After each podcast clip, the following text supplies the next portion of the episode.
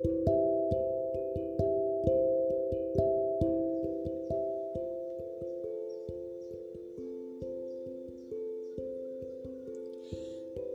mis ojos y observo el techo.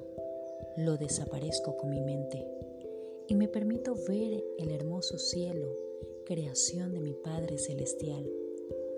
Observo su luz resplandecer y alzo mis manos agradeciéndole por las bendiciones que me da, desde lo tangible hasta lo intangible. Y en esa oración de agradecimiento me arrindo ante Él, porque sé que Él me acompaña día tras día, siendo mi brújula que guía mi camino Pienso en esa ruta llena de experiencias que se han vuelto testimonio para otras vidas, mi brújula, mi norte, mi guía.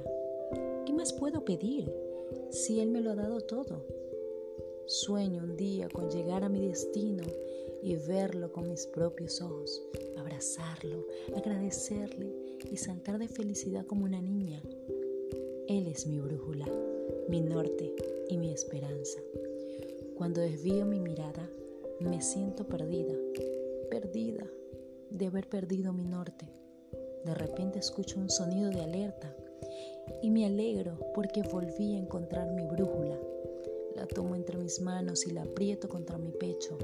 Lloro de alegría y noto que mi brújula siempre ha estado allí, allí para mí.